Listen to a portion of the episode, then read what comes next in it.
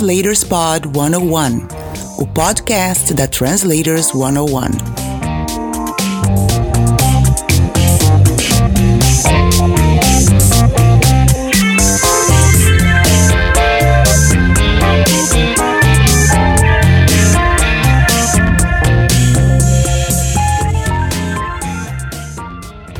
Olá, tudo bem com você?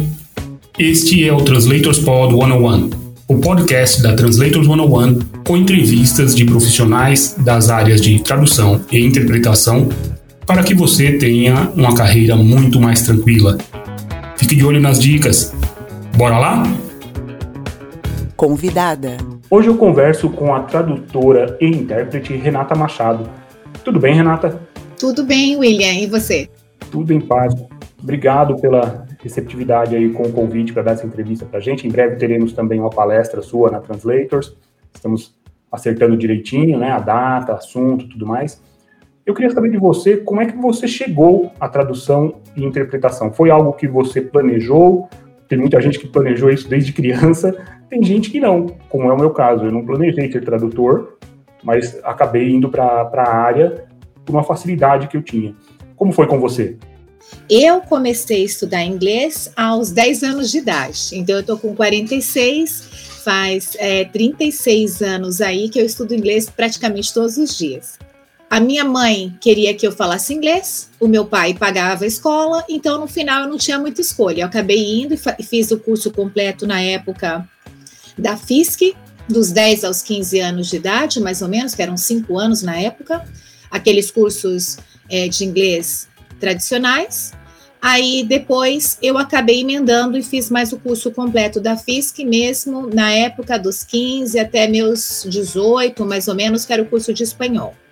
Aí aos 18, que eu já tinha terminado o inglês e o espanhol, eu comecei a dar aulas para crianças numa escola de inglês aqui na minha cidade de São José dos Campos. E daí um belo dia de manhã, que foi agosto, né, retorno às aulas que eles fizeram julho, a escola fechava na época, é, conforme a dona ela disse que era para pintura. Aí a gente voltou para dar aula, eu na porta lá do portão com os alunos, etc, a criançada, e a escola fechada, porque a, a dona tinha comprado uns livros importados aí dos Estados Unidos e não tinha dinheiro para pagar porque o dólar deu um pico. Então ela simplesmente fechou as portas e meu Deus. Foi embora do, da cidade. E eu fiquei na porta com os alunos, com os pais de alunos, etc. E sem saber nem o que falava, até descobri que a escola realmente fechou de vez e ela se mudou para não. Porque ela não conseguia mais pagar os livros, né? Com esse reajuste que deu na época aí de, da conversão de dólar para real. Ela tinha recebido o dinheiro dos pais e gastou tudo em pintura, compra de cadeiras, etc. E depois não conseguia comprar os livros para os alunos todos da escola, que era uma escola assim grande. Coisa. Aí eu saí andando desorientada, eu falei, e agora? Fui andando assim sem rumo. Aí cheguei numa praça, apareceu um homem com um uno, com um vaso de violetas, gritando: entra no carro, entra no carro. Eu falei, nossa, que homem estranho. Aí eu vi uma porta lá e me enfiei na porta. Eu falei: o que, que é isso aqui, moça? É clínica? É o quê? Aí ela falou: é uma escola de inglês. Aí eu falei, eu olhava para a janela para ver se esse, esse homem estava lá com o Uno rodando com vasos de violeta, um cara super estranho. É. E eu, com medo desse homem, acabei sendo empurrada dentro dessa escola de inglês. Aí eu perguntei para a secretária e tá precisando de professor, porque eu tinha acabado, né, de, de sair dessa lá, não, tinha nem assinado nada, não tinha papelada nenhuma. Aí ela falou: não estamos precisando de professores, mas se você quiser fazer uma, uma prova para ver, né, deixar aí o seu currículo mais tarde, eu falei: não tenho currículo. E perguntei quanto tempo demora para fazer essa prova. Ela falou: umas duas horas. Aí eu falei: tá bom eu vou fazer as duas horas da prova feliz da vida, porque eu ia ficar lá enfiada dentro dessa escola. Sim, e o rapaz lá com o Uno esquisitíssimo na praça, dando volta na praça, e eu com medo do homem, eu falei, não sei se eu vou ser sequestrada, o que, que esse homem esquisito louco que apareceu do nada. Então, no final, eu fui enfiada dentro dessa escola, que era a DEC, é Dynamic English Center, que era a escola do Milton Roth, que foi um dos é, meus, que eles falam, né, o, o meu orientador e que é a pessoa que mais me ajudou assim na, no crescimento profissional, é, principalmente em relação a antecipar os problemas que vêm lá pela frente. Então, Milton Roth, ele é intérprete, né? Foi intérprete muitos anos, e inclusive foi um do cuidou da parte da acho que da parte financeira, se não me engano, do grupo de intérpretes de São Paulo. Uhum. Aí eu trabalhei bastante tempo com o Milton nessa escola, na DEC, dando aula de inglês para adolescentes. Depois eu comecei naqueles horários aqui que tem em São José Embraer, então a, meu, a minha aula começava às 5h50 da manhã. Caramba! Era um horário que eu estaria, que, que eu precisava estar dentro da Embraer sentada e com a aula começando para o pessoal da linha de produção, que eles já tinham trabalhado a noite inteira.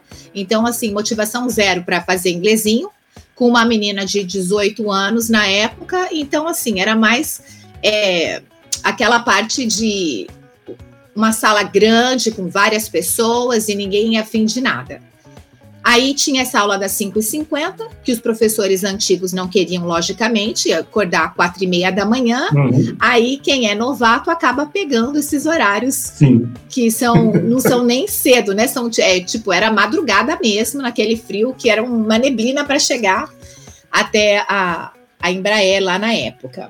E depois disso eu comecei a pegar aulas com turmas menores, mais reduzidas, e depois eu passei a pegar os, os cursos que eram chamados de curso VIP com um, um aluno e eu como professora. Certo. Aí então eu tive a oportunidade de dar aula para a diretoria daqui das multinacionais de São José dos Campos, dei aula para o gerente geral da refinaria da Petrobras. Aí o negócio foi afunilando e melhorando, porque eu não precisava mais ser responsável por pegar a chave, desligar o alarme da escola, ou ser, é, ser a primeira a chegar, dar uma dormidinha durante o dia e depois ser a última a sair. Cara. Enquanto os outros professores mais antigos e experientes estavam naquele horário melhor, né, da, no meio da manhã e etc. Depois eu fui para o Wikibeu aqui, que tinha, e depois eu fui convidada para ser coordenadora pedagógica da Wizard, na época. E depois, então, eu percebi que, como professora, ou eu teria que abrir é, uma escola para mim, uhum. ou eu teria né, que fazer é, alguma coisa online. Então, eu decidi abrir uma escola de inglês, que seria online, com as aulas remotas, né, nesse modelo aí, que hoje é moda, mas na época Estamos falando não era que, tão assim. 99, 2000.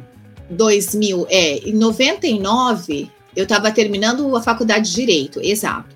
E depois disso ainda, eu comecei a dar aulas na casa da minha mãe, que ela me deixou usar uma sala da frente da casa. Então, na, na porta lá, eram duas salas. Eu acabava usando uma sala com uma parede inteira de livros, que eu sempre gostei muito de livros. E aí eu comecei a atender esse pessoal da, das empresas, das multinacionais, para fazer tanto a parte de revisão de e-mails que eles precisavam mandar, a parte da, da diretoria que precisava se preparar para fazer as videochamadas na época, que estava começando ainda. Uhum. A questão de técnicas de negociação, é, técnicas de apresentação, em inglês dentro das empresas. Então, essa parte eu montei alguns cursos. Depois eu comecei a atender os pilotos que eles precisavam fazer a prova de ICAO, que é um, uma prova para que eles possam levar uma aeronave do Brasil para território americano, por exemplo, eles têm que entender o que a torre de controle fala, uhum. É essa parte de listening.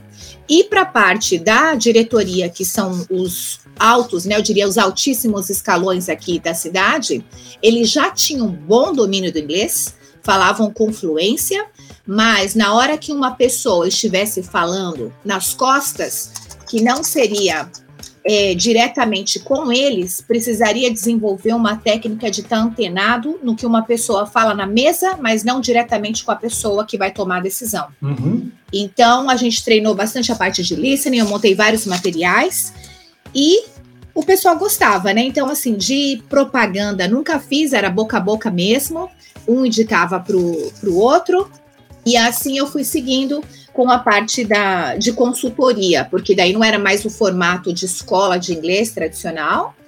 desenvolvi a minha metodologia própria, mais piramidal, que a pessoa tem uma base gramatical e vocabulário bem acelerado, uhum. para conseguir desenrolar na conversação, principalmente no meio é, corporativo, com os vocabulários mais técnicos, dependendo da área. Eu ia ajustando se era RH, se era marketing, se era. É, que área era, por exemplo, ia ajustando a parte do vocabulário. E assim foi indo com a parte do, do inglês, ensinando a língua inglesa. E depois disso, passando a dar aulas de espanhol, também no mesmo formato, mais para focar a conversação. Que a maioria dos alunos adultos, eles querem falar rápido, não tem tempo para estudar, fazer exercício e tarefinha. Também não querem estar expostos numa, numa sala de aula com adolescentes, porque uhum. não é condizente com a, com a situação que eles já se encontram. Então, precisaria ser uma coisa mais rápida e com resultado mais efetivo. E aí foi esse o foco durante os bons anos aí. Aí, depois disso, da parte do, do inglês que eu estava dando aulas, as minhas irmãs foram fazer o curso de odontologia.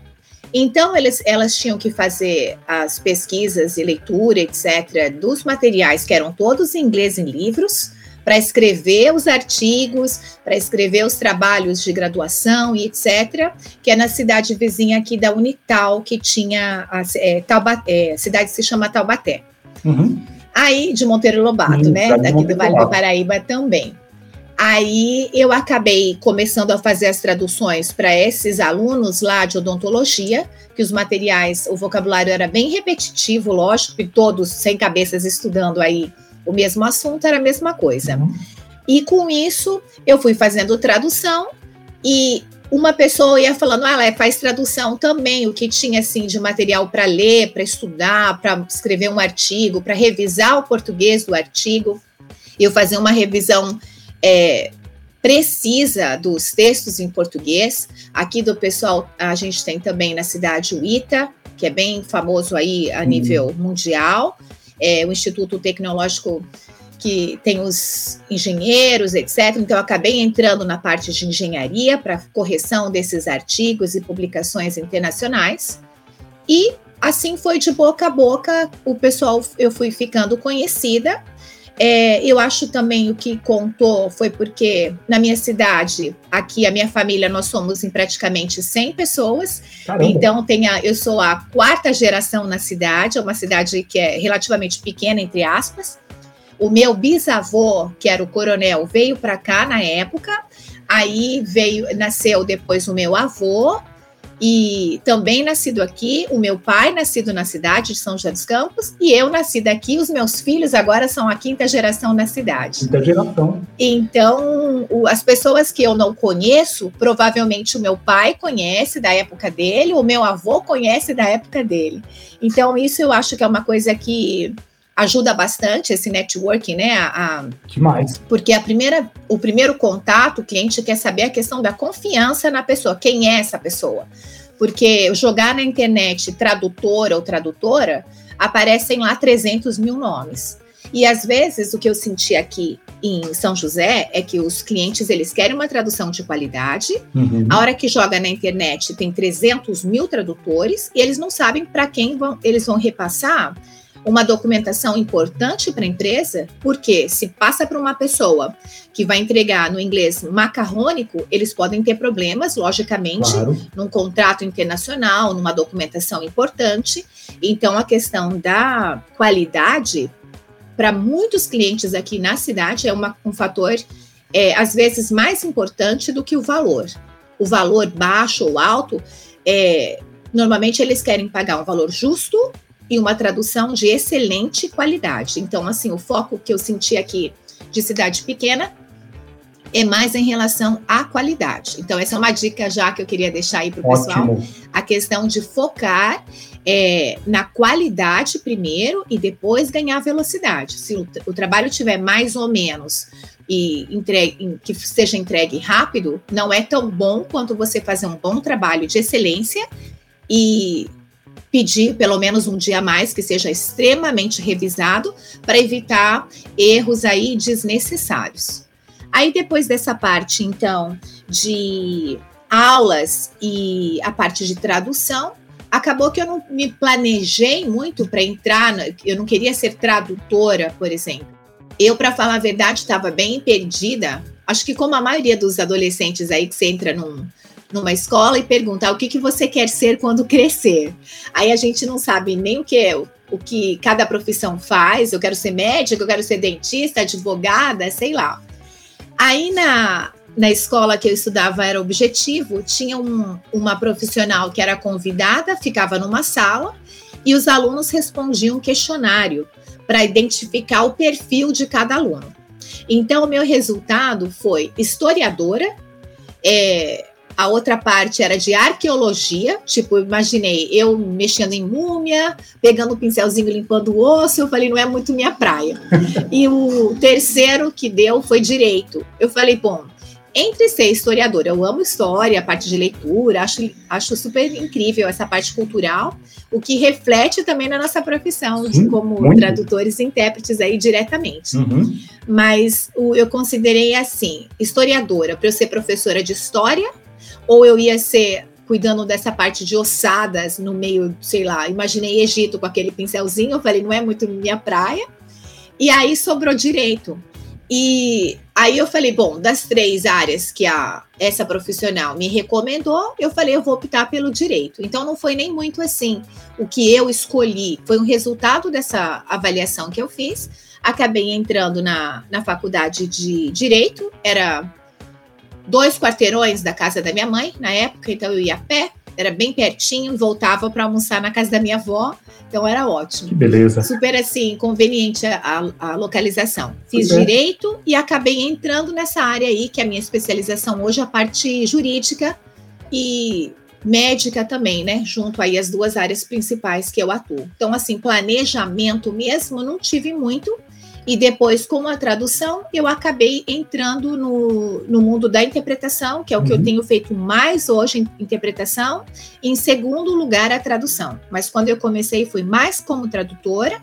E depois eu me tornei intérprete. Então, essa bagagem toda da tradução aí, essas horas de papelada, tradução, busca uma palavra, que era dicionário em papel mesmo, tudo isso eu acho que ajudou bastante na parte de interpretação. Acabei sendo meio que é, levada para essa área.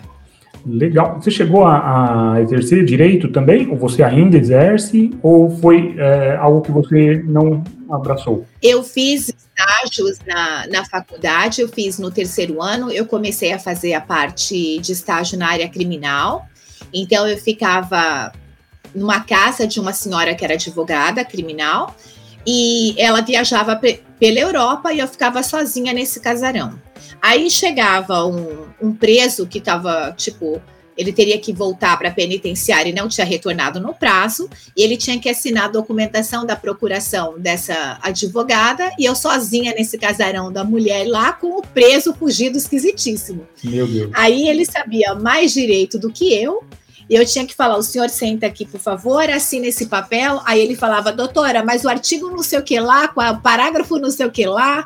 E ele, ele me dava uma aula. Caramba. E eu, assim, com aquela cara de paisagem, porque o que o preso sabe e o que um estagiário sabe é uma coisa assim. É, absurda, né? Eles sabem tudo, porque a vida deles ali, eles têm uma, um super conhecimento do, do direito.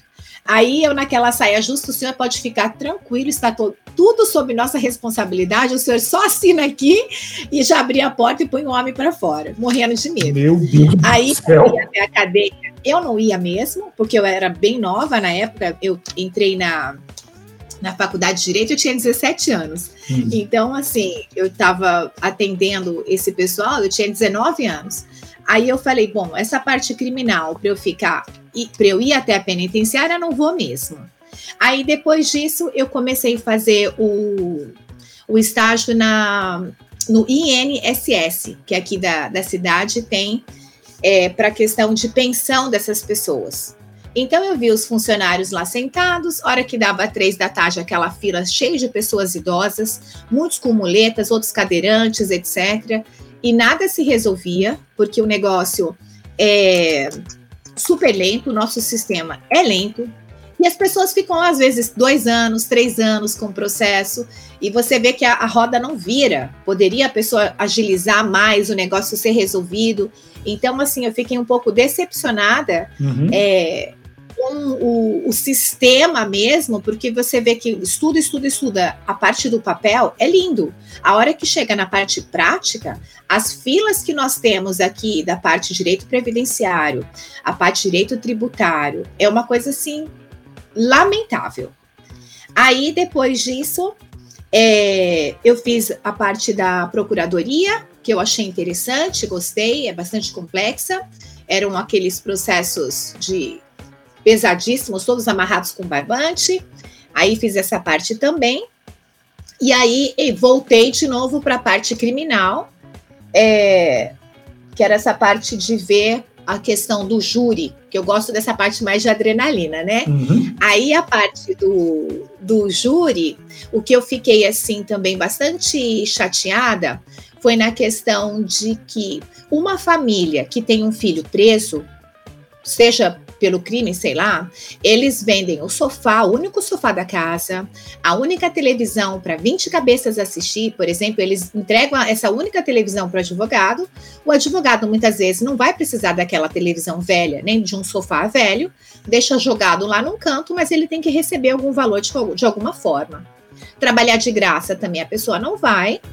E as famílias que têm alguém preso eles vendem as cuecas aí para poder pagar e tirar a pessoa da cadeia. E às vezes é uma coisa assim, tipo, é, que eu acho que o advogado poderia fazer. É, se você vê que a pessoa é muito humilde, normalmente a maioria dos, das pessoas que acabam presas no Brasil são de famílias bem humildes. E muitas vezes é, o advogado não vai trabalhar de graça. E o filhinho do papai que tem dinheiro o pai vai lá e paga uma boa fiança, ele não fica um dia na cadeia. E o outro que está lá com um punhado de maconha na mão acaba sendo preso. E por muitos. Às vezes é a mesma situação, só que uma, uma pessoa é de berço humilde, o outro não tem o berço tão humilde assim. E o nosso sistema muitas vezes é falho nesse olhar. Pois é. Então eu fiquei assim, bem, né, surpresa, chocada, para falar bem a verdade, a forma que as coisas aqui no Brasil muitas vezes acontece. Aí depois eu fiz o curso de direito, foi de, me formei em de, foi de 1995 até 1999. Uhum. Aí no último ano era a parte de direito internacional, que eu achei incrível, adorei o, o direito internacional. Aí tirei 9,5 na primeira prova, 9,5 na segunda prova e 9,5 na terceira prova. Eu dava aula, Oi. passava a madrugada inteira, a noite, dando aula para a parede, falando aquelas coisas todas até entrar na minha cabeça. Aí minha mãe parava na porta do quarto, falou, mas tipo, quatro da manhã, não dormiu ainda? E eu lá igual uma louca falando, dando aula para a parede vazia, sentada na cama e dando aula para minha parede. Porque quando você dá aula, você aprende, grava na cabeça. Sim. Que eu queria tirar o 10 que eu não tinha conseguido. Aí eu cheguei para fazer a, a última prova, o pessoal estava tirando dois, três, quatro. Deixaram a minha cadeira especial lá com um monte de gente do lado para eu pôr a resposta na prova e eles copiarem. A um é A, a dois é B, etc. Eram dez perguntas. Aí a professora, que já tinha percebido que estavam guardando o meu lugar lá para fazer essa última prova, ela falou: "Você não vai fazer a sua última prova hoje, porque a sua nota já tá, você já aprovou e você eu vou te repetir o seu 9,5. Eu prefiro que você vá embora para sua casa". Caramba. Porque ela percebeu que o pessoal queria a resposta. E eu sempre anotei tudo no, no caderno lá durante as aulas, eu anotava tudo. Então, o meu caderno era aquele de 12 matérias, assim, grandão, com espiral, rodava na sala inteira para o pessoal tirar xerox. Meu caderno estava sempre no, no xerox. Aí a professora falou: não vai fazer a prova. Eu falei: eu vou fazer a prova. Eu tenho direito, eu sou aluna, eu quero fazer a prova. Aí foi essa ladainha lá no final, fiz a prova e ela parada do meu lado para ninguém copiar resposta nenhuma. Aí depois a, ela me ofereceu o curso de era uma bolsa de pós-graduação que a universidade tinha aberto aqui, a Univap, a Universidade do Vale do Paraíba. Uhum. É, eles tinham aberto um curso que era de Direito Internacional e Espacial. Eu falei, bom, eu não sei nem o que é direito espacial, mas se é de graça e eu estou sendo convidada para fazer, tudo bem. Era, a turma de manhã eram 100 pessoas e à noite tinham mais três turmas de quase 100 pessoas. Então ela escolheu uma aluna da manhã, que fui eu. À noite tinha um japonesinho super inteligente que ganhou a, a bolsa e mais outros dois alunos das outras turmas da noite. Então eram quatro alunos escolhidos ali para fazer o curso. Aí era a parte de o espaço é desde o fundo do mar travessia de navios militares, a parte de espaço exterior, etc. Então, se eles lançam alguma coisa no céu, no espaço exterior, uhum. Esses detritos vão cair em algum lugar. Sim. Se vai cair, por exemplo, numa cidade, se vai cair no mar, onde é que vai ser jogado tudo isso, se vai para o espaço. Então, todo esse lixo tem, um, tem uma regulamentação que o país responde. Na casa, no caso, por exemplo, de uma travessia de navio militar, que águas são águas costeiras, se o navio pode entrar, não pode entrar, é, tem toda uma, uma legislação aí. Então, assim, é bastante complexo. E a parte do direito internacional, uhum. eu falava dois idiomas, que era inglês e espanhol, e mais o português, meu nativo, são três. Sim. Aí, quando chegavam os casos da parte do direito internacional, a professora tinha os casos na Rússia, eu não falava nada de russo. Eu falei, bom, se eu tiver que sentar só para estudar russo, para eu conseguir ler a legislação deles lá, saber as leis e mais os tratados internacionais, aí seriam, tipo, cinco anos no mínimo. Uhum. Aí eu dei uma olhada e falei, bom, quantos países tem que são os principais? Estudei seis meses da parte do direito americano, seis meses do direito da parte da Inglaterra. Deu um ano de curso. Aí eu falei, bom, em um ano eu cobri dois países. Quanto tempo isso vai levar na ponta do lápis para estudar o geralzão de cada um desses países, sendo que eu não falo japonês, eu não falo alemão, eu não falo russo. Se eu tiver que aprender cada um dos idiomas para conseguir lidar com essa clientela dessa mulher, eu vou levar a minha vida inteira e estou me sentindo um lixo, porque não tem como é, acompanhar esses escritórios, né? Porque um cliente, um exemplo, Sim. um cliente é russo, casado com uma americana, ele tem um terreno na Tailândia, trabalha para uma empresa japonesa, é, mora no Brasil, tem uma casa em Miami. Aí, na hora que tem que fazer um divórcio ou ele é mandado embora, que legislação que entra, em que momento? E daí você tem que saber um pouquinho de cada coisa. Meu Deus do céu super complexo. Eu me senti, tipo assim, um lixo. Depois que eu fiquei um ano estudando, eu falei, só sei dois, só sei o direito americano, o direito só. da parte do britânico, só. E aí eu falei, até eu conseguir entender toda essa logística deles, eu falei, bom, se eu tiver que mergulhar e ser boa em algum idioma, é o inglês, que eu comecei a estudar com 10 anos. Eu falei, o que eu consigo me destacar e realmente, é, que eles falam master, né? Tipo, me me especializar é o inglês. Aí eu fui para Londres, que foi. Eu juntei um dinheiro, vendi meu carro, paguei o, uma casa de uma senhora lá, que era uma, uma babá na época, e aí fiquei morando na casa dela para conseguir pagar o curso de inglês. Isso foi em 2002 que eu consegui ir para lá. Foi em Cambridge? Eu fiz, eu fiquei em Londres mesmo, e daí eu fiz um ano de curso para poder tirar o exame de Cambridge que eu fiz, uhum. o, o avançado, e depois eu fiz de proficiência. Aí o que aconteceu? Em dois anos, eu precisava estudar o ano inteiro, que a prova só tinha em novembro, dezembro. Era uma vez por ano esses exames. E era um, para mim, Libra Esterlina, ficou uma fortuna. Imagino. É, e daí consegui vender o carro, juntei, paguei a passagem aérea, fiquei na casa dessa senhora lá. Aí, na hora de fazer a prova, que era de proficiência, a, eu já tinha estudado o ano inteiro, fiz todos os exercícios do livro, naquele meu, né, que eu faço tudo, eu leio antes, estudo, me esforço, etc. Chegou lá na hora da prova, eram duas senhoras com aquele rádio rodando uma fita cassete ainda, rodavam as duas juntas, apertava os dois botões do daquele rádio grandão lá, gravador. Aí ela me falou assim: "Fale sobre pessoas especiais na sua vida". Aí eu respondi: "Bom, eu gostaria de falar sobre minha mãe, e o meu pai, que são pessoas muito especiais para mim, é, que eles me, me são responsáveis por chegar onde cheguei. E comecei a chorar meia hora, tipo, do jeito que eu já tô ficando emocionada agora. Aí comecei a chorar uma meia hora, uma olhava para a cara da outra, porque eu tô esperando uma pergunta de poluição, uma pergunta, sei lá, mais complexa, né? Me fale sobre tecnologia, mas não de pessoas que são especiais na sua vida. No meio do Natal, eu debaixo de neve, num país frio, eu só sei que eu chorei meia hora, não respondi uma pergunta e zerei na prova da, de conversação, né? Que é a parte do, do speaking. Uhum. Minha nota foi zero. Caramba. Zero.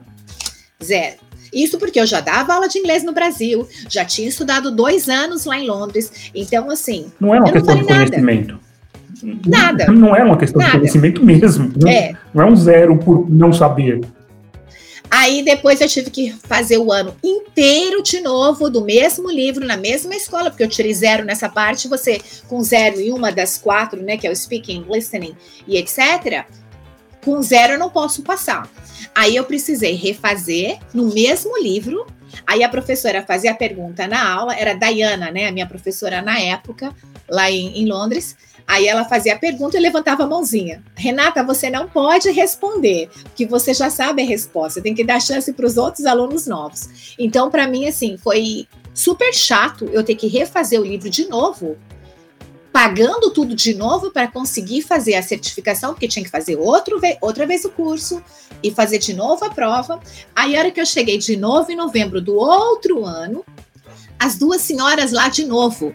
Aí uma olhou bem na cara da outra Aí elas me perguntaram é, a diferença entre morar na cidade e morar no campo. Eu falei, ah, agora tudo bem.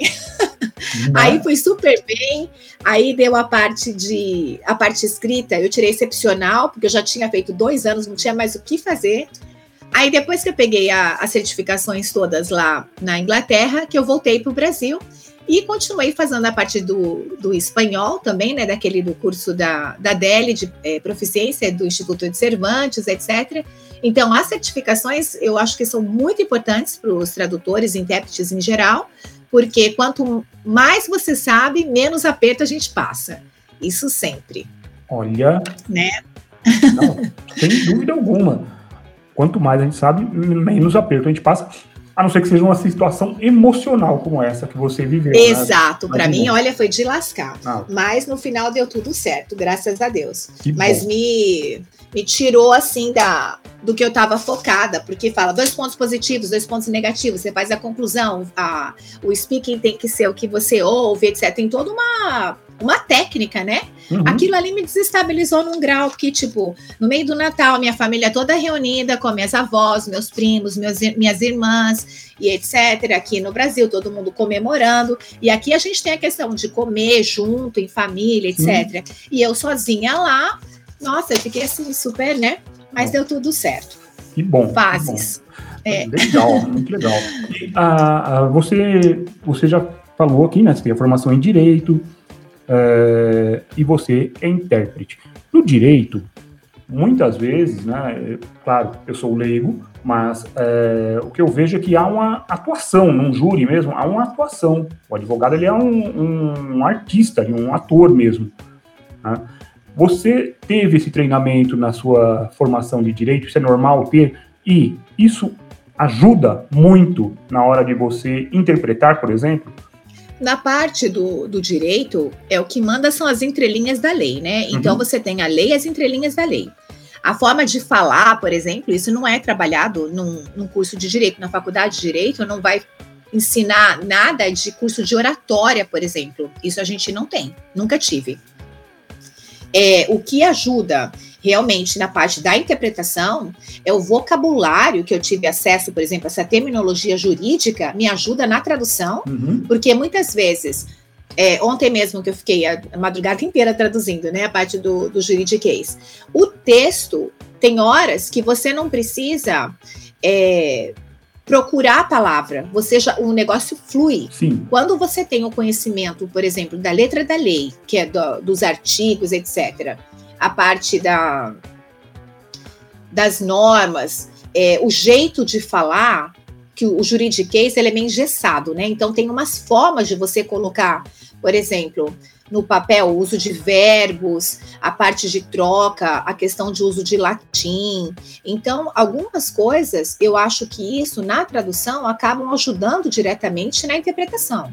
Hoje eu acho que na cabine, por exemplo, é, para fazer uma boa interpretação, o principal aí não é nem a questão de técnica de oratória ou essa parte de defesa do júri. É mais estar atualizado, porque as leis mudam todos os dias. Uhum. E isso é no mundo inteiro.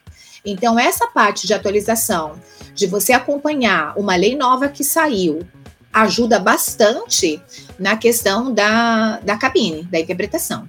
Tá. É mais assim, o estudo e se manter atualizado constantemente.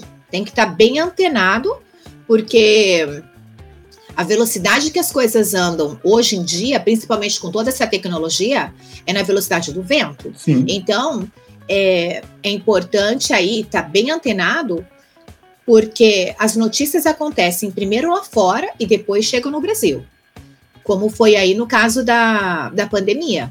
Então, eu estava acompanhando o noticiário, eu ouvi sobre a pandemia chegando em novembro. Quando chegou aqui em abril, março, eu já estava meio que preparada para a chegada da pandemia, porque demoram três meses as coisas chegam no Brasil. Quando eu comecei a assistir os vídeos lá que o pessoal estava mandando no WhatsApp dos grupos de fora, do exterior, a situação que estava dos alunos tentando sair, não conseguiam sair, querendo voltar para as casas das famílias, a cidade de Wuhan fechou as portas, então eu estava acompanhando essa situação que eles conseguiram no final de semana sair, sendo que estavam proibidos de sair da cidade e contaminar os familiares, e o negócio foi espalhando. E sabendo de toda essa, essa parte de avião aí, que a pessoa entra no avião e traz para o Brasil, antigamente a gente não tinha, tinha um navio que aos seis meses depois chegava em outro lugar, né, de país para país. Hoje, em 10 horas, está ali na esquina. Sim. Então, eu acabei comprando outro computador para pôr na minha sala, que é esse touch grande aqui. Aí comprei duas mesinhas para as crianças, os meus filhos, comprei dois laptops, comprei três carrinhos de compra com tudo que eu tinha direito, estoquei tudo que eu tinha aqui e falei: agora vamos esperar. Então, quando chegou a pandemia, eu já estava meio que preparada. Uhum. E o pessoal dando risada, porque eles falaram: Nossa, mas é exagero, Renata. Como é que você vai comprar três carrinhos de compra? Eu falei: Não, eu quero ficar tranquila na minha casa, sem precisar fazer nada. E outra, tradução eu já trabalhava dentro de casa no computador. Então, para mim, eu não estava numa pandemia trancada, porque eu já estava trancada sem ser informada que eu estava trancada sim. e trabalhando de pijama todo esse tempo aí com, a, com as traduções, né? Que o pessoal que trabalhava na rua, eles ficaram, uau, tô passando mal e etc. Mas para quem é tradutor e passa a vida inteira na frente do computador, a pessoa já vive, o universo da pessoa é a bolha. Essa que eles falam na caverna, de você estar tá na sua mesa, na sua casa. Né? A maioria do, dos colegas aí já trabalhavam em casa sem, sem ser informados. Olha, agora você vai trabalhar em casa. Né? Exatamente. Eu achei assim que já estava parte do, do processo.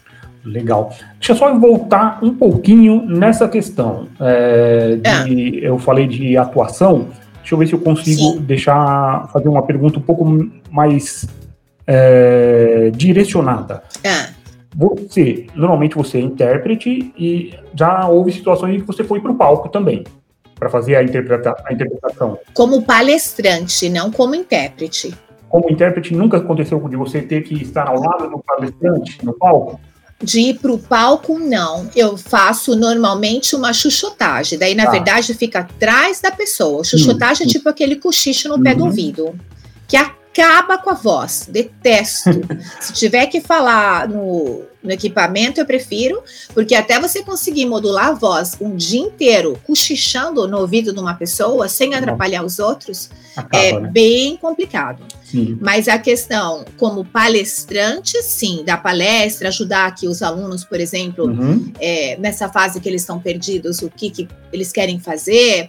Aí, às vezes, eu ia que eu era convidada para poder falar da parte de tradução e etc. É mais uma palestra, né? Uhum. Mas com o palestrante, junto ao palestrante que você está interpretando, não.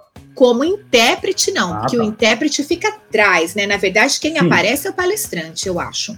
E a parte da consecutiva, numa reunião, por exemplo, dessas reuniões que tem em compliance, de compliance em São Paulo, que eu faço bastante, é, o intérprete senta na mesa. Então, um, um estrangeiro vai falar, o brasileiro vai responder uma pergunta e o intérprete faz a tomada de notas. Aí é uma interpretação consecutiva. Uhum. É, consecutiva. Mas assim, em palco, não. Não. É mais no- na cabine, quando tem os eventos grandes, por exemplo, é, normalmente é na cabine. Ou no caso de escort interpreting, que a- tem que andar no chão de fábrica, a visitação da- Uhum. de fábricas, por exemplo, né? Aqui, por exemplo, tem alguns investidores que vêm investir nas multinacionais da cidade, então precisa acompanhar esse grupo de estrangeiros andando, visitando, Uhum. eles querem saber o que tem aqui, o que tem ali, o que, que faz, Sim. esses detalhes todos.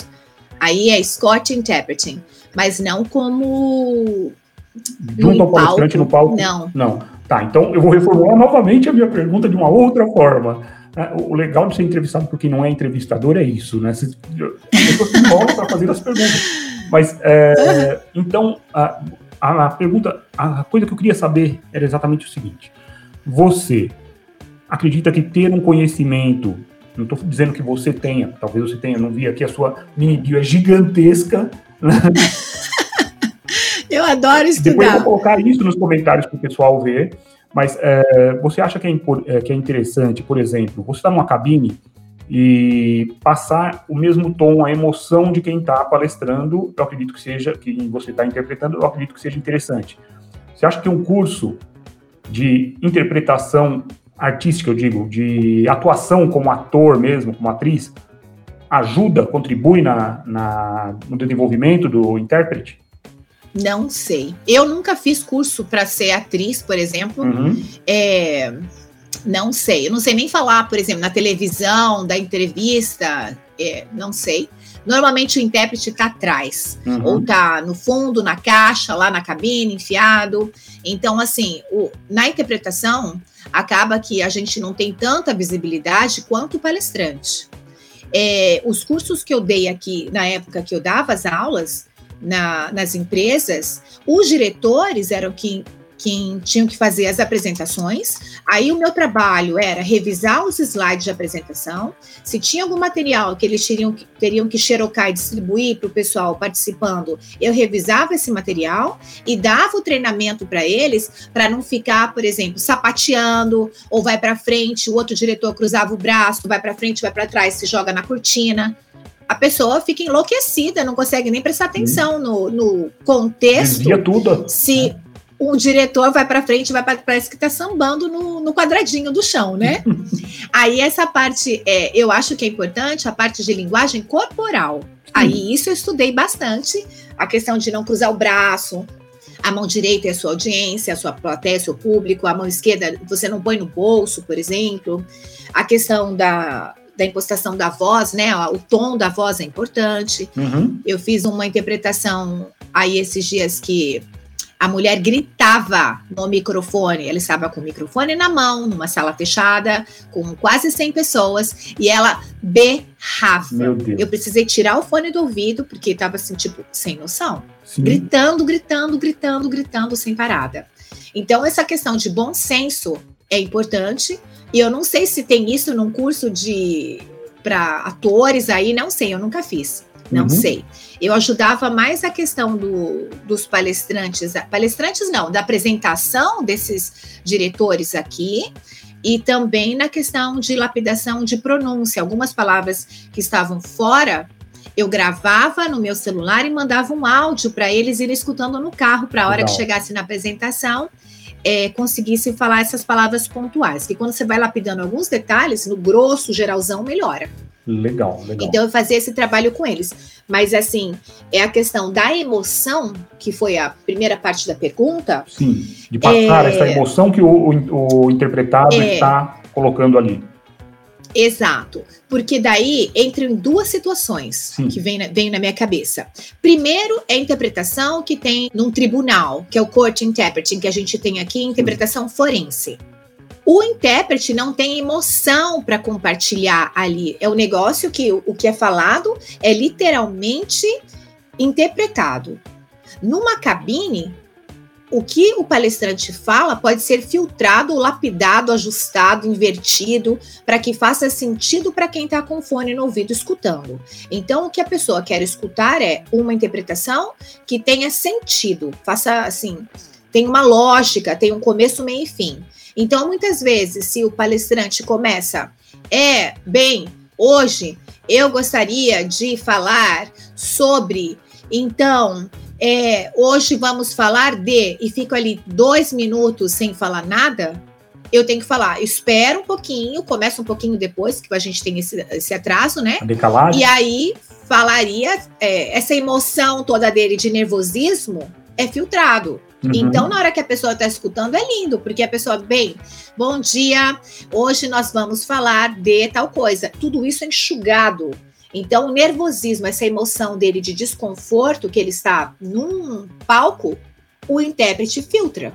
Ele não vai repetir literalmente todo esse blá, blá, blá de que ele está perdido ali e nervoso. Uhum. Aí, quando é na, na interpretação de tribunal, tudo isso é passado literalmente, nenhuma palavra é perdida. Porque o juiz tem que saber, ou a juíza tem que saber que essa pessoa está nervosa. Então, essa é, perda do raciocínio, o discurso ilógico, é exatamente para transmitir que a pessoa está nervosa. Isso o intérprete não filtra essa emoção dele. Uhum. Aí o Se ele está agressivo. Num tribunal. num tribunal, ele tem que manter a fidelidade 100% do que é falado. Então, se ele falar é, não, não, não, a interpretação tem que ser é, não, não, não. Numa cabine, é é e não, no máximo, se é que isso é falado. Legal, legal. É e, diferente, né? E essa questão, você, você interpretar em um tribunal. Muitas vezes você está, é, eu acredito que está interpretando, às vezes, a vítima, né? às vezes o réu, e você está verbalizando, às vezes, um crime, né, muitas vezes um crime, ou uma violência sofrida. E aí entra a questão do trauma vicário. Como é que você lida com isso? Hoje, com mais facilidade. No começo, foi assim, um, foi caótico, para falar bem a verdade. Porque quando eu comecei, é, não tinha treinamento nenhum para você saber o que tem que fazer. É, acaba que uma pessoa sem experiência nenhuma você fica naquela saia justa, traz tudo isso para sua casa, para sua cabeça, é, acaba indo deitar para dormir pensando, nossa, mas o que, que vai acontecer? É, essa mulher veio para o Brasil, ela tem cinco filhos, vai ficar presa aqui cinco anos, deixou comida para dez dias. Será que as crianças vão morrer de fome? As crianças vão ficar na rua? Estão com frio? Estão com sede? Quem cuida? Aí você fica assim, é naquele como é que fala? Na imaginação, o que, que eu posso fazer para ajudar? Aí, hoje, depois de 11 anos que eu estou trabalhando nessa parte de, de tribunal, uhum. fazendo interpretação de tribunal, eu consigo processar e separar o quê? O que eu posso fazer para ajudar? O, a minha responsabilidade é fazer o meu melhor na interpretação naquele momento. A decisão dela, tomada por ela, no momento da vida dela, é o direito dela de tomar a decisão e as consequências da tomada de decisão dela não me dizem respeito. Eu sou Renata, intérprete, preciso ajudar que ela mantenha uma. que ela tenha direito a uma interpretação boa, de qualidade, é, que o juiz consiga dar uma pena, porque também é responsabilidade do juiz ou da juíza de dar a pena que essa pessoa merece. Então, o meu papel ali é fazer com que ela não tenha a pena dela aumentada por um erro, uma falha minha, nem que ela tenha alguma coisa que seja lapidada na interpretação, que às vezes o intérprete muitas vezes filtra achando que vai ajudar a pessoa e no final pode ser que isso aí atrapalhe a pessoa. Então, esse bom senso de saber que você tem que fazer uma interpretação de qualidade naquele momento, o meu papel é esse. Uhum. Se ela tomou a decisão de levar uma mala com drogas, toda a responsabilidade dela, dos filhos dela, da vida dela, o universo dela pertence a ela e não a mim. Então, eu não posso fazer nada em relação ao que toca a, as consequências para ela. Então, a questão é, da violência sofrida por ela é, é, faz parte da trajetória da vida dela. Por algum motivo, ela precisava passar ou precisa passar por essa violência sofrida, seja para que alguém da família aprenda alguma coisa, uma lição, eu não sei, ou para que ela mesma aprenda alguma coisa, porque eu acredito muito em Deus. E nenhuma folha cai de uma árvore sem que seja da vontade de Deus. Então, todas as coisas que vão acontecer, vão acontecer. É, e as consequências dos seus erros também servem para que você aprenda. Então, algumas pedras que são colocadas no seu caminho têm um propósito. Sim. Você não vai chegar naquela pedra à toa. Você é levado até ali por algum motivo. Ou é para você aprender alguma coisa, ou é para que alguém aprenda através do, de você. Ou você vai ensinar, ou você vai aprender. Alguma uhum. coisa ali que às vezes na nossa limitação a gente não entende nesse momento, né? Então, uhum. assim, a questão dos traumas, hoje eu consigo separar melhor. E eu acho que a parte, por exemplo, quando eu saía para distribuir o sopão para os mendigos na rua, eu consegui entender isso melhor, que é, esses traumas não são para a gente, isso aí é daquela pessoa. Então, se eu chego com um prato com aquele isopor com sopa, que eu dava uma sopa, uma banana, um docinho de leite e um suquinho para cada um dos mendigos. Legal. Aí era de madrugada. Se você chega, por exemplo, e fala sopa, comida, ele fala não quero, você tem que respeitar o direito do outro. Porque se eu acho que ele quer, que ele está na rua e ele precisa daquilo, não, ele disse não quero. Então ali parou. O, o limite dele é até aquele momento. Uhum. O outro caso que eu vi foi uma senhora negra com uma tosse de cachorro deitada num papelão com outro senhor. Aí eu falei para ela: a senhora quer ajuda para sua tosse? Porque eu acho que é uma tuberculose, isso é uma coisa grave. Aí ela falou: filha, eu não quero a sua ajuda. Se eu for levada para um hospital Hoje, eu nunca mais encontro o, o meu nego, né? Que ela falou, o companheiro dela que estava ali. Por quê? Ela não tem endereço ela não tem telefone celular. A vida dela é aquele momento. Então, a minha realidade de cidade, por exemplo, não é a realidade que ela enxerga. Então, ali eu consegui perceber que se eu fosse pegar um remédio e levar para ela tomar, eu falei: a senhora quer que traga o remédio? Porque a, gente sai do, do consultório médico, ele vai falar vai tomar esse remédio por 10 dias, 5 dias, de 8 em 8 horas, 12 em 12 horas, X ml ou sei lá, um comprimido ou dois por dia. Ela não tem relógio, ela não tem. Ela sabe que é dia e noite. Para ela, não quer saber o que é 8 e 8 horas, amanhã. Amanhã é outro dia. Se ela tem comida para amanhã ou não, não importa. Ela vive o hoje. Então, a gente quer ajudar achando que é, impondo a nossa situação, que eu acho que é melhor para ela, ela tem o direito de saber o que é melhor para ela, não uhum. eu achar o que é melhor para ela.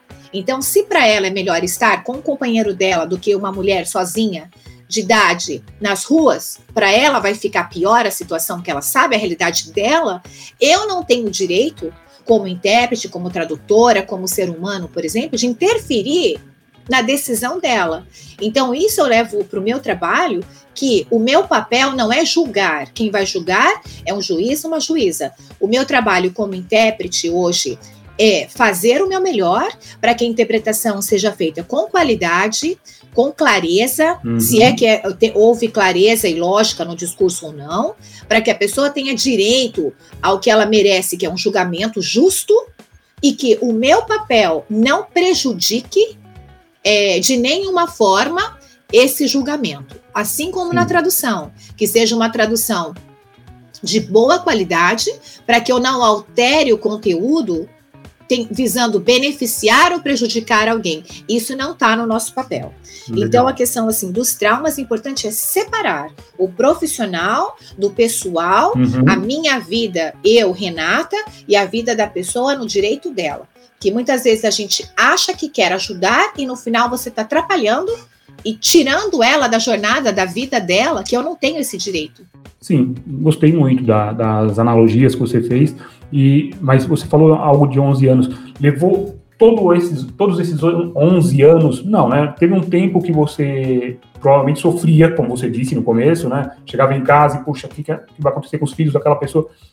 Mas você hoje, você consegue, opa, peraí, acabou. A Renata intérprete ficou aqui, tá indo para casa, Sim. a Renata mulher, a Renata mãe, a Renata que não tem o, uh, uma ligação com esse trauma. E aí você consegue Exato. se desvincular e segue sua vida, tudo bem.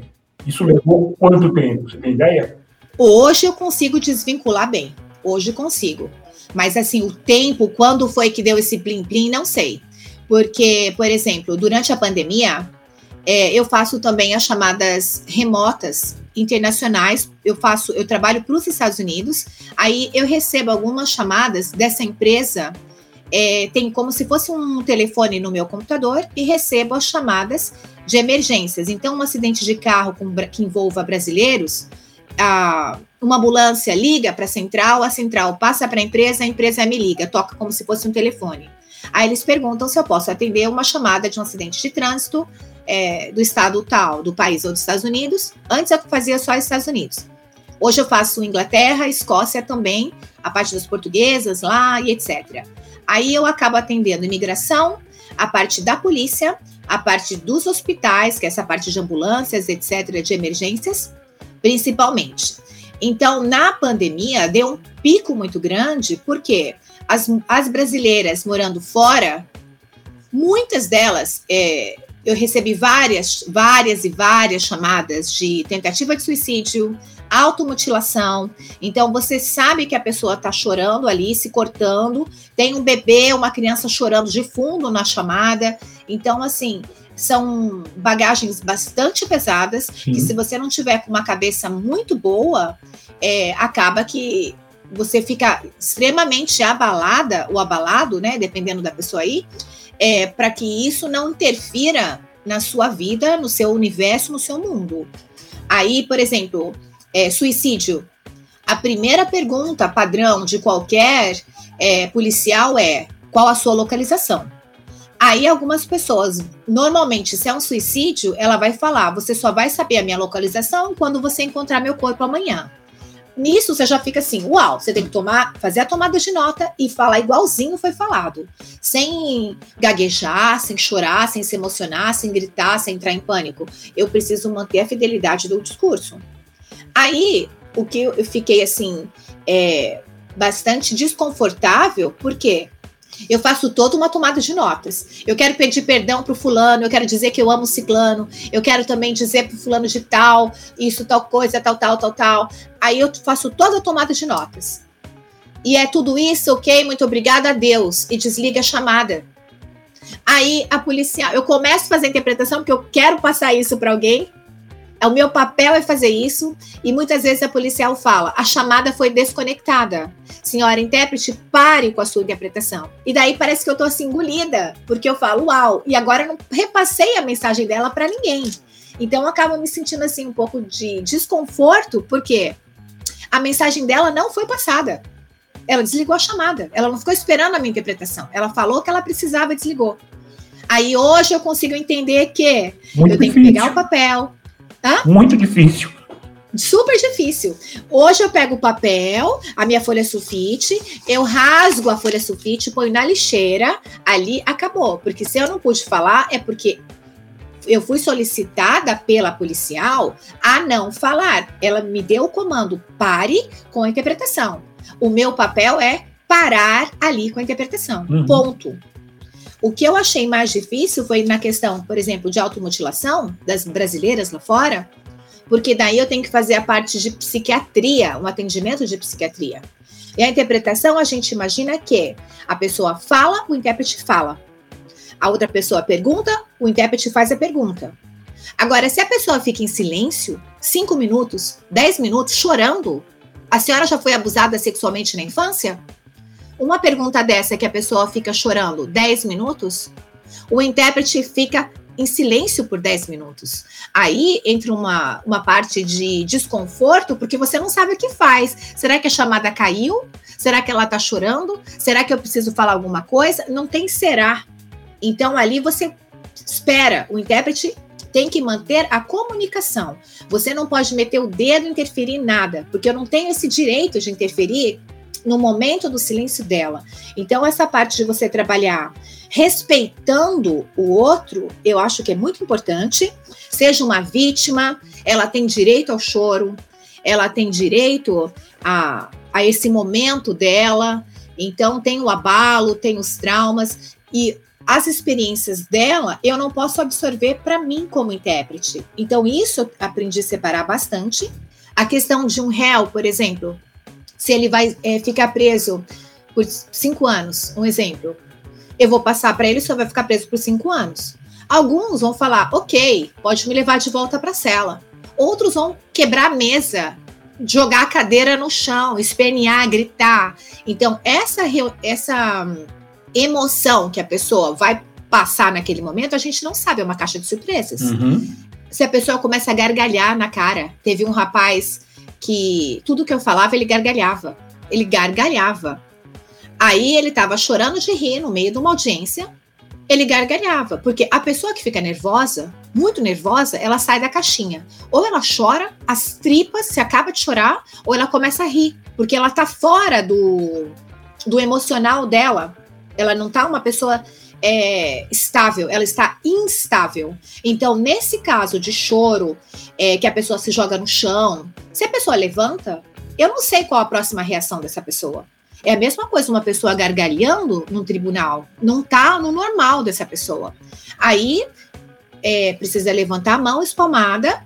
A intérprete solicita a recolocação de algemas no acusado, considerando o estado de ânimo dele neste momento. Aí o juiz vai deferir ou indeferir. Uhum. Normalmente o juiz vai deferir, pede a recolocação de algemas. Então a gente tem que saber o nosso limite, o nosso direito, é, até onde a gente pode ir, onde não pode ir. Eu também não posso colocar eu mãe em risco, eu posso pedir a recolocação de algemas. Então, essa, esse, essa noção a gente precisa ter. O seu espaço, onde você entra, onde você não entra, se você senta, se você espera, se você fala. E isso é uma coisa que a gente vai aprendendo com o tempo. A, a, o papel do intérprete, eu, por exemplo, tendo experiência com, com o direito, eu sei que uma delação premiada, que em inglês a gente fala plea bargain, a pessoa tem direito a um terço de redução da pena. Então, se pega seis anos dividido por três, ela tem direito a dois se ela vai dedurar alguém da organização. Nesse caso, que é uma delação, ela vai delatar alguém, uhum. ela vai, que eles falam sapa, né, para o pessoal daqui da América do Sul, que é a boca aberta, é uma sapa, que é a gíria que eles usam o que acontece? Eu, como intérprete, eu não posso entrar no mérito do, do juridiquês, explicar, olha, aqui na letra da lei do Brasil a senhora pode delatar, vai ter direito. O advogado não falou isso. Não me cabe eu, com a minha experiência que eu tenho, interferir, colocar o meu dedo falando o que eu acho. Quem tá ali é Porque o que né? eu acho não importa. É, é tipo, é, o, é outra Renata que estudou direito. Não é Renata intérprete. A Renata intérprete ali é o advogado disse isso. Se ele não falou nada sobre delação premiada para essa, essa acusada, eu, intérprete, não tenho o direito de acrescentar nada que não foi falado. Não me cabe isso. É, não me cabe responder ou falar para ela o que ela deve fazer ou não. Que de repente ela abre a boca e a casa dela é queimada, a mãe dela é morta, a filha dela é morta, que direito tenho eu de interferir na vida dela se não foi falado naquele contexto. Porque na, na regra né, da, do mundo criminal, eles normalmente é a mãe, a filha, que é descendência, depois o pai e filho, né? Então, eh, mata igual mata barata. Então, a frieza é, da parte criminal é, é bem forte, né? Uhum. Isso a gente precisa respeitar e saber que eu não tenho direito de decidir por ela. O meu papel ali é manter a fidelidade da interpretação não posso acrescentar nada na fala, não posso explicar nada, não tem explicação de letra de lei. Porque a, até a lei do Brasil diz que todos no Brasil são obrigados a, a saber das leis. Ninguém tem o direito de falar, eu desconheço essa lei. É lei que você não pode saber, que você não tem o direito de saber da lei.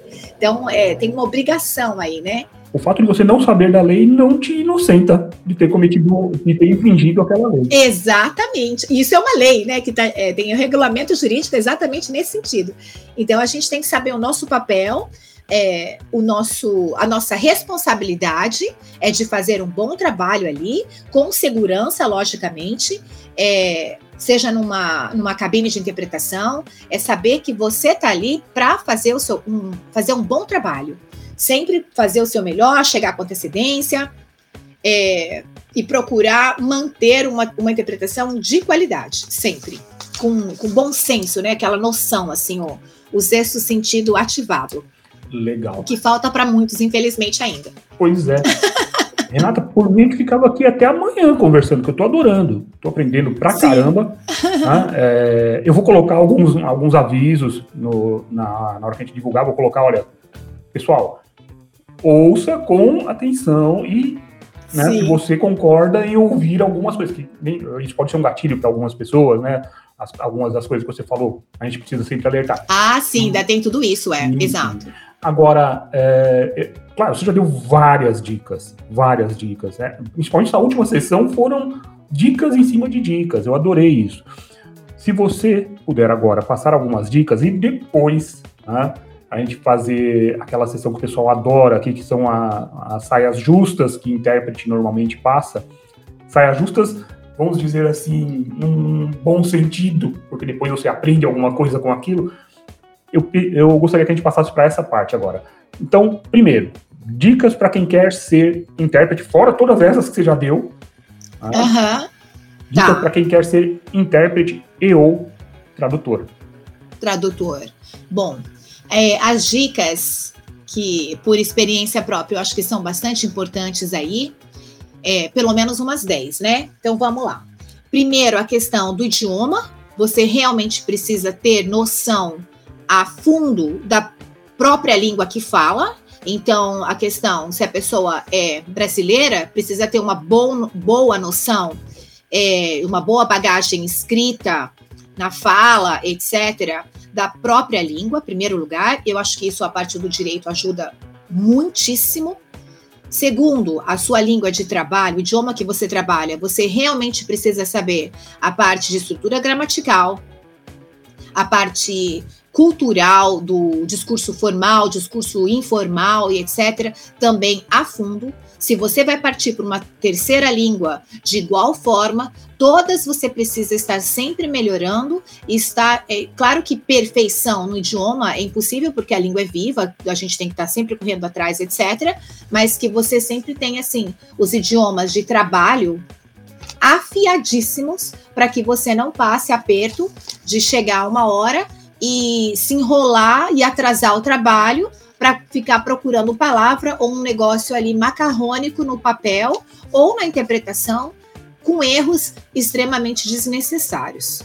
Eu, às vezes, tenho algumas palavras até hoje que o juiz usa, eu tenho que parar, pesquisar, ué, que palavra é essa? Porque é tipo arcaica, que ninguém usa, eu nunca ouvi, às vezes tem que realmente olhar e buscar. Isso faz parte, lógico, mas a questão de você saber ter esse domínio uma excelência nos idiomas de trabalho, é, eu acho que isso é essencial.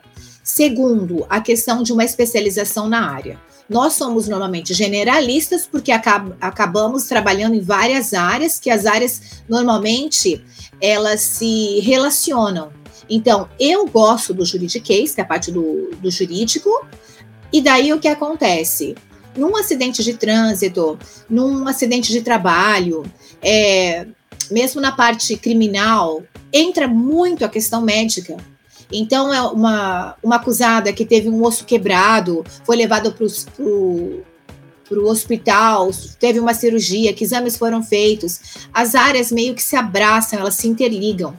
Então, a gente precisa sempre estar estudando e se especializando a cada dia mais em várias áreas. A área médica, por exemplo, eu me organizo assim: primeiro olho, depois nariz, depois boca, etc. Você vai cobrindo parte a parte e mesmo assim a gente estuda, estuda, estuda e não tem fim. O estudo é sempre constante. Se for pegar só a mão para saber, a gente volta de novo naquilo que a gente falou no começo da, da entrevista. Quanto mais você sabe, menos aperto você vai passar. principalmente para interpretação, que é uma caixa de surpresas.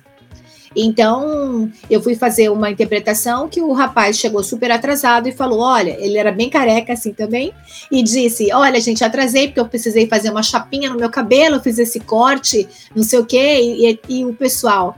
Para poder passar isso na interpretação, entra num vocabulário de cabelo que está totalmente fora do negócio agrícola, por exemplo. Uhum. Então, é, Olha aí, essa, eu vou fazer isso. essa é, exatamente. Essa quantidade de informação que você vai adquirindo, essa bagagem que você vai levando com você ao longo dos anos e do tempo, quanto mais tempo, mais coisas você viu. Aí é importante o quê? Organizar a agenda para você conseguir colocar 10 minutos, 20 minutos, que todo mundo tem tempo livre. Colocar no papel, numa tabela, que horário você consegue estudar o quê? 10 minutos de informática? Ou vai focar mais na parte de tecnologia, mais na parte de médica e etc., para que você ganhe mais vocabulário com qualidade, com segurança, uma fonte boa. Então, a segunda dica é especialização na área. A terceira, terceiro ponto seria a questão que eu acho importante que a gente esteja sempre é, atualizado porque quanto mais atualizado em tudo você esteja, menos aperto de novo você passa e você sabendo do assunto é mais fácil fazer uma tradução ou uma interpretação do que você não entender nem do que se trata a conversa entre as pessoas. Fica tipo uma missão impossível se você está completamente boiando e fora da casinha na hora que, do, de um assunto para que você saiba que terminologia será usada porque a gente tem a questão de compliance. Uhum. Uma hora usa compliance, outra hora o cliente quer que use non-conformity. Então você tem que estar atualizado, inclusive, nas demandas desse cliente especificamente, para uhum. que ele consiga receber um atendimento de qualidade dentro das expectativas dele. Ah, tendo a noção de terminologias aí utilizadas em novas leis ou novas é, novos trabalhos, novas pesquisas, novos livros etc. Atualização em geral. Número quatro, a quarta dica seria a questão de ter uma boa bagagem cultural. Então, essa hum. imersão na língua, essa vivência, a questão histórica, a questão da, da culinária, dos costumes, você conseguindo enxergar isso, sentindo na pele, como foi, por exemplo, a, a questão de as pessoas que viajam bastante, né? Eu acabei fazendo aí 13 países sozinha, que eu ia, ficava um tempo aprendendo. Então, essa vivência cultural me ajuda bastante a enxergar a, a tradução e a interpretação. O que é, William? Essa imersão, né? É uma imersão, exato, essa bagagem cultural, que é a vivência mesmo no idioma, saber como as pessoas, é, quais são os costumes dessa cultura, ajudam que você muitas vezes é, que a gente consiga decifrar o que a pessoa quer colocar no papel, porque às vezes é um pouco confuso. Mas às vezes, quando você sabe a cultura, você sabe o que está ali escrito, que, o, qual é o sentido daquilo. Então, uhum. essa, esse lado humano, que é o lado da imersão cultural, dessa vivência da cultura da pessoa, ajuda muito na tradução e na interpretação. A questão da a quinta dica seria aí sempre é, focar num trabalho de excelência com qualidade, na tradução é, que você faça sempre o seu melhor, na interpretação, essas horas que antecedem uma interpretação, o que, que eu faço? É, tem um palestrante X, eu pego o nome desse palestrante, eu vou no YouTube, eu vejo lá todos os vídeos que esse cara falou, que palestras, que livros ele escreveu, dou uma olhada no PDF, tem um jeito de você dar uma passada de olho nos livros que essa pessoa escreveu, nos artigos, as publicações, as notícias. Então, tudo isso de você é, buscar e focar na qualidade é sempre fazer o nosso melhor com compromisso, com responsabilidade. Então, a questão da qualidade e principalmente para os tradutores, é, eu acho que dar uma boa lida no final, fazer uma boa revisão, que você releia aquilo que você fez, antes de simplesmente salvar o arquivo e mandar para o cliente, porque quando você bate o olho, você fala: nossa, o que, que é isso? Está errado aqui, posso corrigir aquilo. Porque a gente tem a capacidade de saber e olhar e reler, que muitas vezes, na hora que faz a tradução, tá ótimo. A hora que você relê aquilo, fala, nossa, não faz essa frase não hum, faz sentido. Ler em voz então, alta, né? É, e ler o material. Eu acabei até né, tendo um, um, atrito com a professora lá do curso de tradução, porque ela eu, faz, eu fazia cinco vezes essa revisão porque eu queria perfeito. E a cada vez que eu ia fazer, eu relia. Aí a, a professora falou: você não pode reler mais de cinco vezes, é, mais de três vezes. O seu máximo são três vezes que você vai reler. Porque se você vai reler cinco vezes, também tem a questão do tempo, e isso não está sendo pago. Mas daí eu tô, eu tava assim, tipo, focando num perfeccionismo, uhum. que a gente também tem que ter esse bom senso que eu acabei aprendendo depois, que você vai reler três vezes no máximo e entregar para o cliente. E nós não somos perfeitos. eventualmente, alguma outra coisa pode claro, ser mudada ainda. Claro. Você sabe, Renata, que eu, as, algumas, algumas pessoas dizem que a, as traduções elas têm prazo de entrega por um motivo simples se não tiver prazo de entrega, a gente não entrega, porque a gente vai ficar revisando, olha, ah não, vou mudar isso aqui. Ah, não ficou bom ainda, vou mudar de novo. É este o motivo. Exatamente. Mas alguns é, colegas aí que eu vejo fazem assim na velocidade do vento, entregam a depois ele vai passar pelo, pelo revisor e que se dane próxima não. pela quantidade. Não eu mesmo. acho que a prioridade entre quantidade e qualidade, eu prezo pela qualidade é claro que quantidade é importante, porque quando você traduz um assunto que você tem domínio, o negócio flui.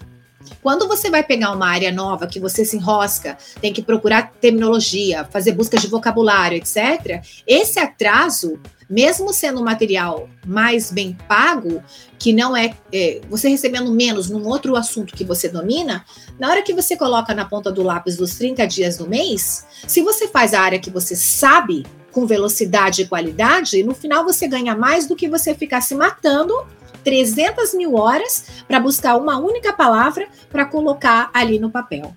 Então, eu acho que essa questão de qualidade é a quinta dica essencial. Aí vamos para o sexto ponto.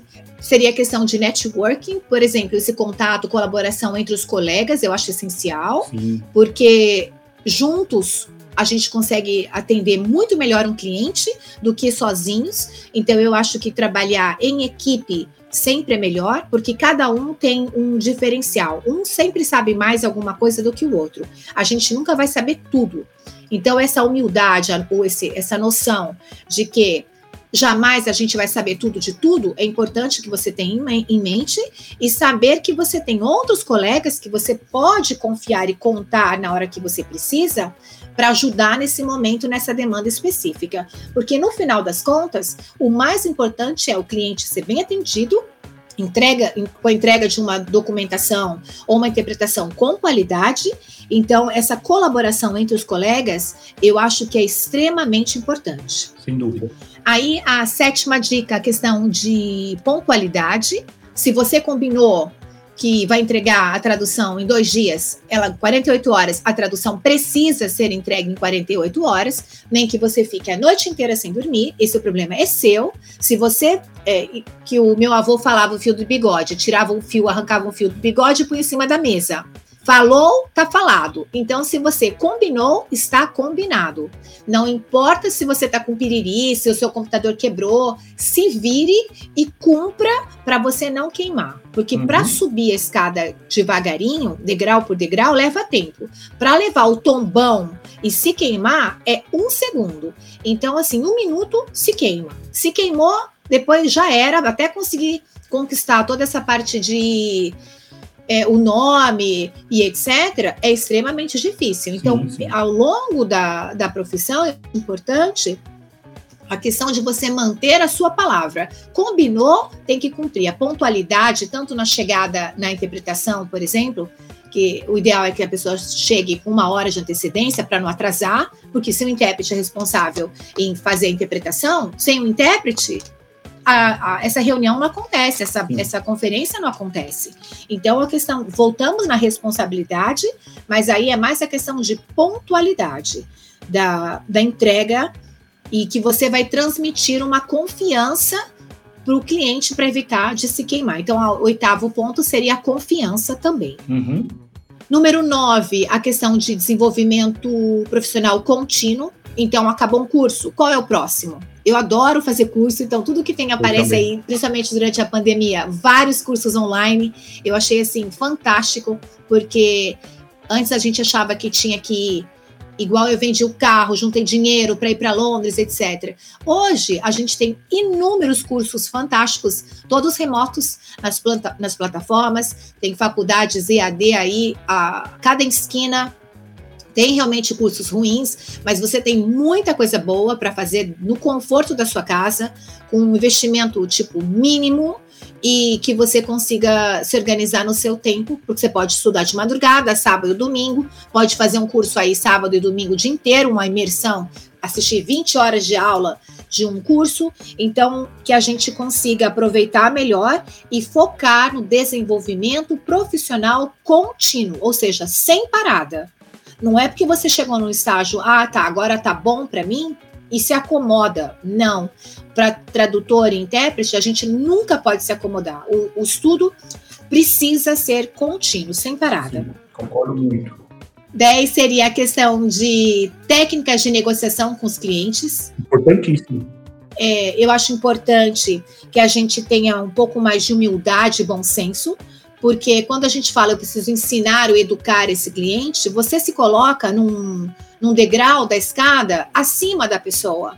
E a gente tem que tratar de igual para igual com respeito. Então, muitas vezes a pessoa fala, eu quero uma tradução simultânea ok, quem sou eu para falar tradução escrita, interpretação oral para esse cliente? Esse tempo no telefone é desnecessário. Então, se ele quer uma tradução simultânea, ok. Se você só precisa entender o que ele quer, escutar. Então, essa escuta ativa é essencial. A negociação com uma transmissão que você transmita a confiança daquilo que você vai passar, não, não pode transmitir uma dúvida, uma incerteza, porque as pessoas sentem isso, principalmente o brasileiro. Falou que vai entregar na quinta, na quarta ele já está desesperado para perguntar se é na quinta mesmo. Exato. Então, o que, que eu faço? Eu peço sempre um dia a mais no prazo, porque daí, se eu combinei que eu vou entregar na quinta, na quarta o documento está na mão. Aí a pessoa fica super feliz, nossa, ele entregou antes do prazo, porque o meu prazo já era na quarta. Mas daí eu vou falar para o cliente na quinta, entrego na quarta. Ele fica feliz e eu também. Do que eu falar na quinta, entregar na sexta. Aí queima. Então tem que tomar bastante cuidado em relação às negociações com os clientes, para você não se queimar de novo. Uhum. É, número 11, a questão da ética profissional. Eu acho extremamente importante, porque a ética é no pessoal e, consequentemente, no profissional, né? Então, aí as duas coisas estão interligadas. E número 12, a questão de você é, ganhar visibilidade. Então, acho importante que o cliente tenha conhecimento da sua qualificação, da sua competência, tudo que você fizer. É, lá, lógico que considerando a questão de confidencialidade, o sigilo profissional, mas essa visibilidade é importante, porque quando o cliente sabe que você já fez tal coisa, ele fica mais tranquilo. Então, essa tranquilidade que você transmite para o cliente é muito importante, por exemplo, numa interpretação, numa tradução, que a pessoa sabe que o negócio vai sair é, uma coisa boa, com qualidade, por exemplo, do que ele ficar na dúvida. Mas quem é você? O que, que você já fez da vida? Então, esse portfólio o, o Ivar estava me mostrando lá na, na Bratis, né? Uhum. O portfólio de quantos livros ele traduziu. Aquilo é sensacional. Assim, eu falei, uau, que incrível. Mas isso que o cliente pega na mão e folheia um a um, a capinha dos livros, etc., eu achei fantástico. Porque passa uma segurança para o cliente, ele já sabe que vai entregar o próximo livro que está em boas mãos, porque a pessoa já fez 300 mil livros. Então, essa dica que foi dada lá na questão da captação dos clientes na palestra do Ivar, e eu sentada com ele lá assistindo uma outra palestra, eu achei muito legal. Uhum. Então, eu achei a questão do portfólio bem bacana. É, número 13, que seria a última, né? William, para a gente encerrar, é a questão de paciência e a perseverança. Para a gente não entrar em pânico, trabalhar com bastante paciência, com determinação e lembrando que a jornada precisa ser contínua. Não dá para parar simplesmente e ficar esperando ou desmotivado é, e etc. É, você precisa seguir a jornada. Não dá para parar. O tradutor não pode nunca ficar parado seja na captação de novos clientes, seja na questão dos nossos aprendizados, é, sempre seguindo em frente com determinação, com foco, com perseverança. Eu acho que é isso, né? Você perguntou da dica, as, as 13 dicas aí. Eu gostei muito, muito, muito. São ótimas dicas. E você deve ter dado pelo menos umas 30 dicas, na verdade. Umas 30, da, é, por, um monte, por aí. Né? legal, legal. Agora, agora sim, pra gente encerrar, ah. Aquelas saias justas, aquelas coisas que, poxa vida, nessa daqui, mas depois você tira uma, um, um aprendizado daquilo. Algo inusitado, algo, às vezes, até engraçado sempre, claro, né, quando a gente vai para essa parte, eu comento com os ouvintes que todo mundo que vem falar aqui toma sempre o máximo de cuidado com a, a identidade de quem está sendo é, citado. Né? O nosso NDA, NDA, não permite que a gente cite nomes de clientes. Exato. E esse cuidado sim. todos que, que passam por aqui têm. Eu tenho é, vários casos aqui muito interessantes eu gostaria que você citasse alguns, algum ou alguns, agora para gente. É, eu acho que foi um dia assim que foi inusitado, tipo inesperado. No meio da minha interpretação, senti um mau cheiro, hum. tipo de gases após o almoço, porque muitas vezes na, nos eventos a gente tem que trabalhar o dia inteiro, né? Das 7 às 7, hum. às vezes das 8 às 8, etc. Aí, aquele mau cheiro tremendo na cabine, eu abri a porta, peguei meu creminho de mãos. Então, acho que a dica seria: leve um creminho de mão, um perfume e tenha. Lembre que o colega está ali também dentro da caixa fechada, fechada, né? Com você. Então, assim, a questão de, de respeito com o colega eu acho bem importante. Nossa. Porque poderia sair da cabine, ir ao banheiro, ou sei lá, algum outro lugar ao ar livre, mas não na cabine com Poxa. o colega, foi assim, bem inusitado, porque atrapalha toda a concentração. A pessoa, Gente. nossa, foi assim.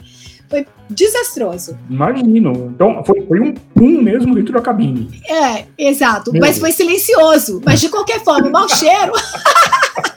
foi horrível. Foi bem horrível. É, exato. E daí, no meio da minha interpretação, um barulhão de um arroto, meio baixo, meio alto, médio, mas tipo, o pessoal que estava lá começou a virar a cabeça para trás. Então, se o microfone está aberto para eu fazer a interpretação, as pessoas provavelmente imaginaram que fui, o arroto foi meu, né? E não, não era o caso. Aí fiquei assim, bem, foi bem inusitado, porque você, tipo, uau, se perde no, no raciocínio, que o intérprete tem que ouvir, processar, filtrar e etc, ajustar aquilo e falar. E aí a hora você fala, tipo, engolir assim a seco.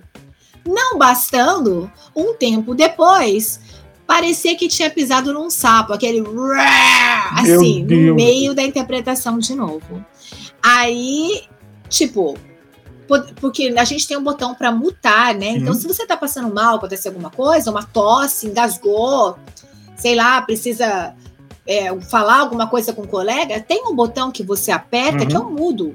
Então, tipo, poderia ter apertado o mudo do que ter feito o que fez, né? Então, acho assim, precisa de profissionalismo, de respeito com sim, o colega, sim. educação, que é de berço. E isso não é só dentro da cabine, em qualquer lugar. Porque se tá com um cliente numa sala de reunião, que chato, né? Então, eu acho que isso é bem, bem importante, em geral. Muito obrigado. Foi ótimo conversar com você. Eu falei que ia gastar no máximo uma hora do seu tempo, ó, já gastei mais de uma hora e meia. né? Adorei. Sim, tranquilo. E ficava até bem mais aqui. Mas a gente pode fazer outras entrevistas depois também, não tem problema nenhum. Fique à vontade, William. Você é, precisando de alguma coisa da minha parte aí, pode contar comigo. Uhum. É, veja a questão da, da palestra que uhum. você é, queria, né? Uhum. O tema que você quer que aborde mais tradução, mais interpretação, o que o pessoal precisar, principalmente o pessoal que está iniciando na, na, carreira, eu acho bem importante. Pode legal. contar comigo. Legal. Nata, muito obrigado e a gente vê logo, logo para divulgar a sua palestra aqui na Translator, tá bom? Ah, legal, tá joia. Obrigada, William. Obrigadão. E como diria certo personagem, por enquanto é só, pessoal. Na semana que vem estaremos de volta com mais uma entrevista para vocês. Até lá! Esse programa só foi possível graças aos assinantes premium da Translators 101. Para ter acesso a todas as nossas palestras gravadas, todos os nossos eventos, presencial ou online, tente se tornar um assinante visitando translators101.com.br. O custo é extremamente baixo, você terá acesso a conteúdo e certamente ajudará na sua formação como tradutor ou intérprete.